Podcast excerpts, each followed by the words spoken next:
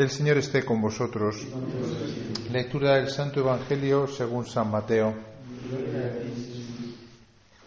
En aquel tiempo, al llegar a la región de Cesarea de Filipo, Jesús preguntó a sus discípulos, ¿quién dice la gente que es el Hijo del Hombre? Ellos contestaron, unos que Juan el Bautista, otros que Elías, otros que Jeremías o uno de los profetas. Él les preguntó, ¿y vosotros quién decís que soy yo? Simón Pedro tomó la palabra y dijo, Tú eres el Mesías, el Hijo del Dios vivo. Jesús le respondió, Bienaventurado tú, Simón, hijo de Jonás, porque eso no te lo ha revelado ni la carne ni la sangre, sino mi Padre que está en los cielos. Ahora yo te digo, tú eres Pedro, y sobre esta piedra edificaré mi iglesia, y el poder del infierno no la derrotará. Te daré las llaves del reino de los cielos, lo que ates en la tierra quedará atado en los cielos, y lo que desates en la, en la tierra quedará desatado en los cielos. Y les mandó a los discípulos que no dijesen a nadie que él era el Mesías. Palabra del Señor.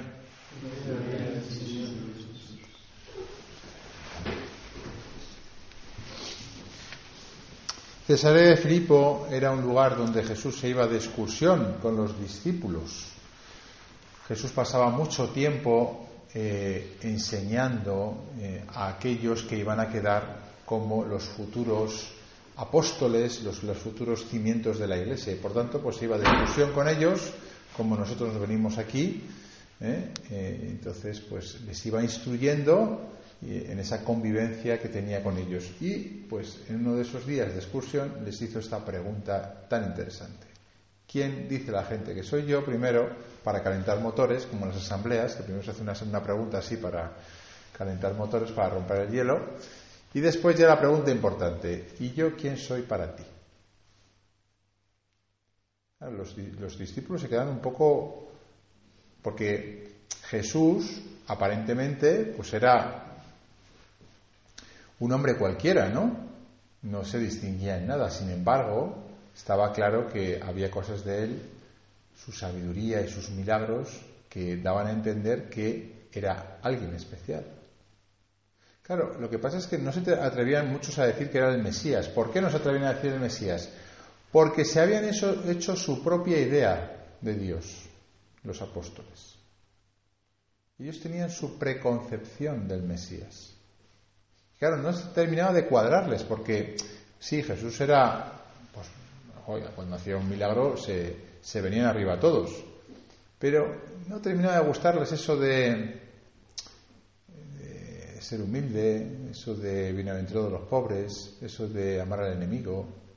Ellos esperaban que el Mesías fuese pues alguien poderoso que utilizase su poder pues para cargarse a los romanos lo primerito y de, y de ahí en modo Alejandro Magno, pues ir conquistando el mundo. Esa es la idea que ellos tenían.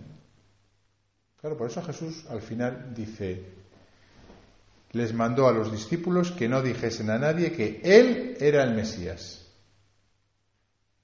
Porque mejor no lo digáis, porque lo vais a estropear. Vais a decir lo que no soy. Y eso lo dice muchas veces Jesús en el Evangelio. No, no le cuentes a nadie lo que he hecho. Ya me encargo yo. Eso nos pasa mucho a nosotros, ¿eh? La idea que tenemos de Dios no se ajusta a la realidad, ni siquiera la idea que tenemos nosotros después de leer los Evangelios. Seguimos creyendo que Dios, si yo soy cristiano, pues me tiene que ayudar, me tiene que favorecer, me tiene que hacer una autopista en mi vida donde no tenga ningún problema, ¿eh? circule tranquilamente. Incluso después de haber visto cómo Jesús muere y resucita, seguimos teniendo nuestra propia idea de quién me va a salvar de cómo me tengo que salvar y de quién es el Mesías. O sea, somos duros para cambiar las ideas que tenemos. Eso le pasaba a los apóstoles, te pasa a ti y especialmente le pasaba a Pedro. ¿Qué es lo que pasa con Pedro? Pedro era el típico, ¿no? Que, pues que, pues que, Jesús pregunta y es el primero que responde. Se lanza a la swimming pool, el primero, y dice, dice lo que intuía, porque Pedro en eso no tenía doblez, era, era muy transparente, ¿no? Y, le dice, tú eres el Mesías, tú eres el Mesías, el Hijo del Dios vivo. Se atreve a decir lo que los demás no terminan de... Quizá, seguramente lo hizo también movido un poco de cierta vanidad, ¿cómo no? ¿Cómo no? Si es que la vanidad nos traspasa continuamente, no podemos hacer ni decir nada que no esté manchado de vanidad. Seguramente, claro. Pedro era muy impetuoso y muy vanidoso, seguramente también. No lo podemos imaginar, como lo, representan en esta serie de Chosen, ¿no? Como un poquito chulete, chulete, ¿eh? con su camiseta ahí con las mangas recortadas, ahí luciendo maza, ¿eh? un poco ahí, uh, ¿eh? un poco gimnasia. ¿Eh? A mí me pega, me pega. ¿no? A mí no me, no me pega tanto a veces como te, te, lo, te lo ponen ahí como un, viejo desgarbado, ¿no? Que parece que no, no tiene de caerse muerto. No, sería un poco pues eso. Eso no quiere decir que luego no fuese, eh, pues eso, eh, de buen corazón, ¿no? De hecho, eh, la primera vez que se encuentra con Jesús, ¿cómo, ¿qué es lo que pasa? Pues que está, está Jesús, ¿no? Le dice que, que eche la, red, ¿no? al, al, mar de Tiberíades, donde, donde pescaban normalmente los apóstoles, hay una pesca milagrosa y de repente Pedro ¿no? reconoce lo que su hermano Andrés le había dicho. Hemos encontrado al Mesías y Pedro, eh, que era menos religioso que Andrés. Andrés era un poco más el, beatorro eh, de la casa y Pedro era el chulete de la casa. ¿eh? Pero Andrés le dice, oye, que hemos encontrado al Mesías. Y dice, bueno, sí, luego ya te escucho. Pero claro, cuando ve el milagro, ¿qué es lo que hace Jesús? Perdón, Pedro, se cae a los pies de Jesús y reconoce lo que es Él. Apártate de mí, que soy un pobre pecador. Es muy bonito porque eh, si leemos los evangelios, los evangelios a veces son un poco eh, eh, curiosos a la hora de tratar, mm, por ejemplo, a los apóstoles, a las mujeres.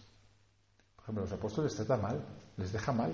A las mujeres las deja siempre bien. Luego dicen que, que, el cristianismo es el machismo tal y cual. Tú lees los evangelios y Pedro queda mal desde el principio. Hombre, si tú tienes la intención de decir que Pedro es el Papa, como en este relato hemos oído, ¿no? Es ese momento en el que Jesús le nombra Papa a Pedro. ¿eh? Tú eres el, fundamento de la Iglesia, sobre ti construir mi, mi, iglesia, ¿no? Eh, pues hombre, no le dejas tan mal, intentas no dejarle mal. En que la primera escena en la que aparezca Pedro, Andrés sea el, el, que reconoce al Mesías, Pedro no le reconoce y Pedro cuando le reconoce lo que hace es reconocer que es un desastre, eso no lo hacemos nosotros, ¿verdad? En nuestros currículums no vamos poniendo nuestros desastres. Cuando presentamos a alguien no decimos lo peor que es, decimos lo mejor que es.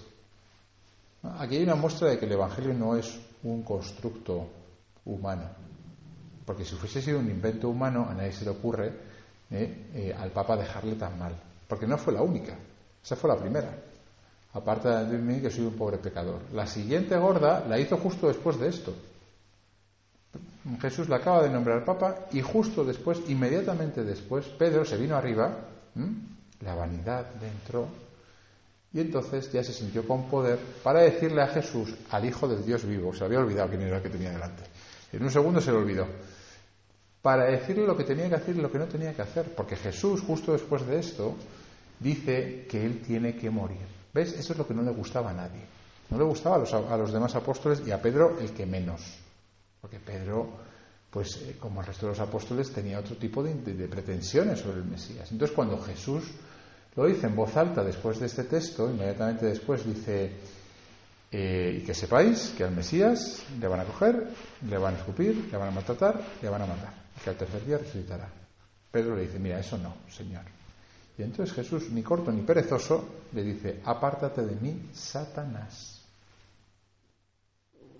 Así que si el primer papa le llama Satanás Jesús, nosotros podemos estar más tranquilos.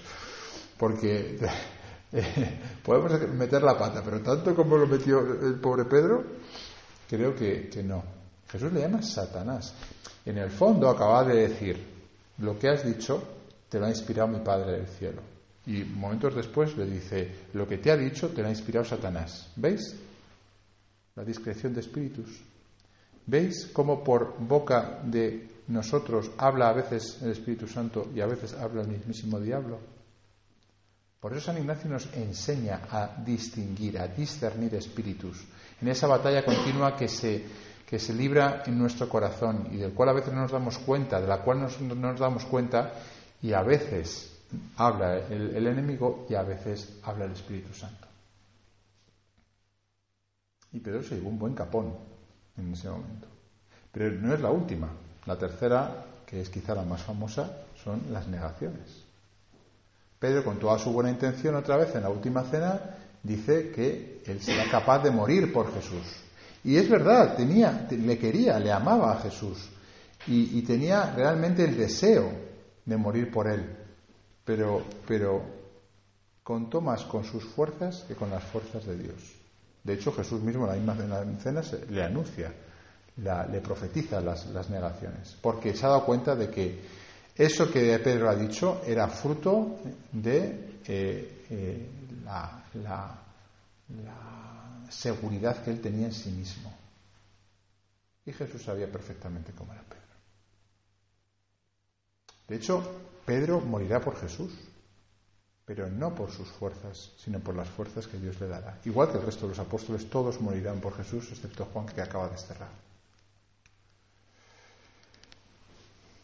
Luego, tercer momento en el cual Pedro queda mal. Y ya, ya que terminamos la historia de, Pedro y sus fanfarronadas, la cuarta vez le corrige Pablo.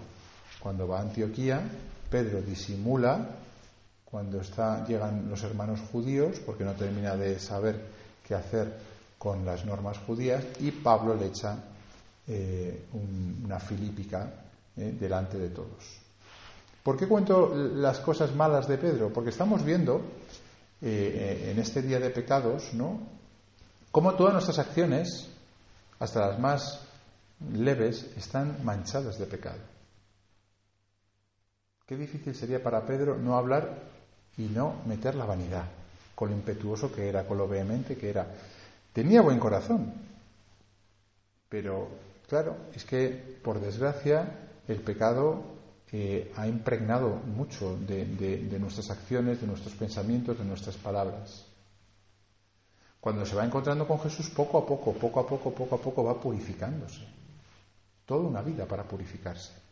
Toda una vida para ir confesando los pecados, para ir aumentando en virtud, para dejar que el Espíritu de Dios le fuese poco a poco transformando. Hasta realmente morir por Jesús. Con lo cual, cuando vemos que el primer papa eh, tiene eh, pues eh, esta historia ¿no? de negaciones, de traiciones, de mm, pues incluso de, de, broncas que le echan Jesús, San Pablo, hombre, nos damos cuenta de que la realidad del pecado nos ha tocado a todos y que por tanto lo que estamos hoy meditando forma parte de la experiencia más genuina del cristiano, que es que el pecado atraviesa nuestras vidas. Por eso cuando, cuando, en algún momento, ¿no? O sea, eh, por despiste, por enfriamiento, por alejamiento, creamos o pensemos, ¿no? Que, el pecado no es para tanto, que, que nos come en la cabeza, que, La Iglesia ha sido la primera que ha reconocido en el miembro más eh, más eh, delantero después de Jesús, el, siguiente a Jesús, que el pecado toca al ser humano, toca a la iglesia. Nunca se ha dicho que la iglesia no sea pecadora, claro que es pecadora. Es pecadora y Jesús lo sabía y sabiendo que Jesús era pecadora, dijo que el infierno no podría sobre ella. Lo dice hoy. Tú eres Pedro, sobre esta piedra edificaré mi iglesia y el poder del infierno no la derrotará. Porque esto es lo hermoso de todo el tema del pecado, que cuando lo reconocemos, que cuando lo confesamos, que cuando eh, pedimos misericordia al Señor, el Señor, como hemos dicho antes, nos quiere eh, no más que antes, podríamos decir, nos quiere igual que antes. Éramos nosotros los que no conocíamos nuestro pecado, éramos nosotros los que no habíamos dado cuenta de lo que había dentro de nosotros. Él ya nos quería sabiendo cómo éramos. Pero cuando confesamos nuestro pecado, entonces el infierno no puede con nosotros. A pesar de que ciertamente reconozcamos que hay pecado en nuestras vidas y tengamos la, conciencia de que seguirá habiéndolo en muchas cosas, aunque nos propongamos firmemente nunca más pecar. Pero intuimos que el pecado va a estar en nuestra puerta. Ahora bien, siempre que tengamos esta conciencia humilde, confesante, ¿no? eh, transparente. Cuando vayamos a la confesión, como decíamos antes, siempre a quedar mal. Siempre a reconocer lo que yo soy. Desde el minuto uno Pedro se tira a los pies de Jesús y le dice, apártate de mí, que no soy digno de que estés a mi lado, que soy un pobre pecador. Hasta el último momento. El último momento en el que aparece Pedro con Jesús es Juan 21, cuando están pescando, que no cogen nada otra vez, se aparece Jesús en la orilla, otra vez la misma escena, tira la red, la echa, cogen un montón de peces, se dan cuenta de que es, ¿Se da cuenta Pedro? No, se da cuenta Juan. El Pedro no se da cuenta nunca de que es Jesús. Tiene que ser siempre otro lo que le, le digan que es Jesús. Y Pedro va a hablar con Jesús en esa famosa escena en la cual Pedro espera otra bronca de Jesús. Después de las negaciones. Pensando, bueno, me va a quitar el papá. Me quita de. Tengo que dimitir. Y en vez de eso Jesús le dice, ¿me amas?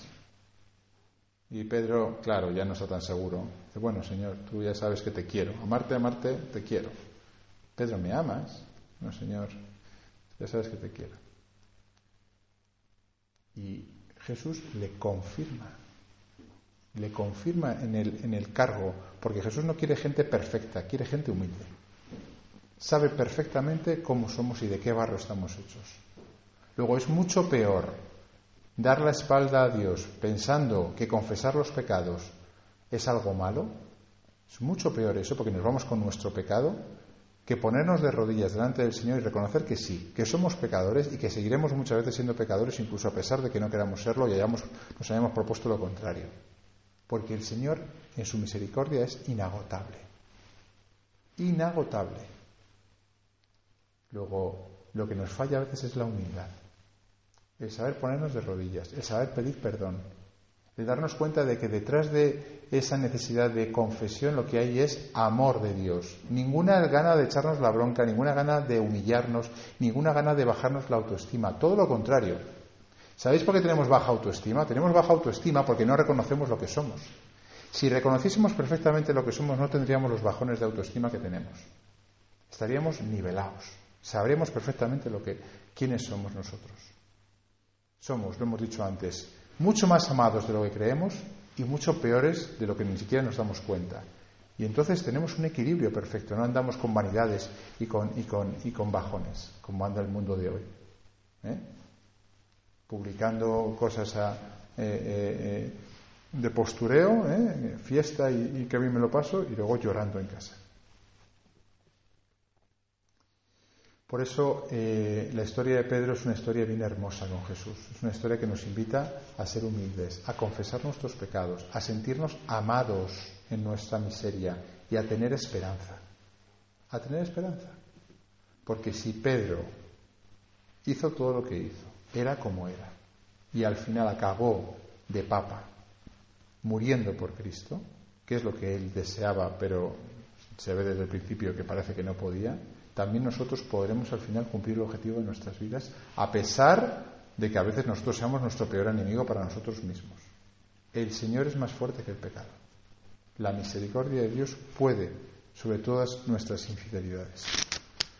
Por eso el Salmo, y termino ya, hemos dicho, Señor, tu misericordia es eterna, no abandones la obra de tus manos. Qué súplica más bonita. Esto es una ejaculatoria es decir, una frase de, en este caso del Salmo que podemos repetir cuando vayamos por los pasillos. Señor, tu misericordia es eterna, no abandones la obra de tus manos. O sea, yo, yo soy la obra de tus manos, no me abandones. Pues que el Señor tenga misericordia de nosotros y no abandone la obra de sus manos que somos todos nosotros.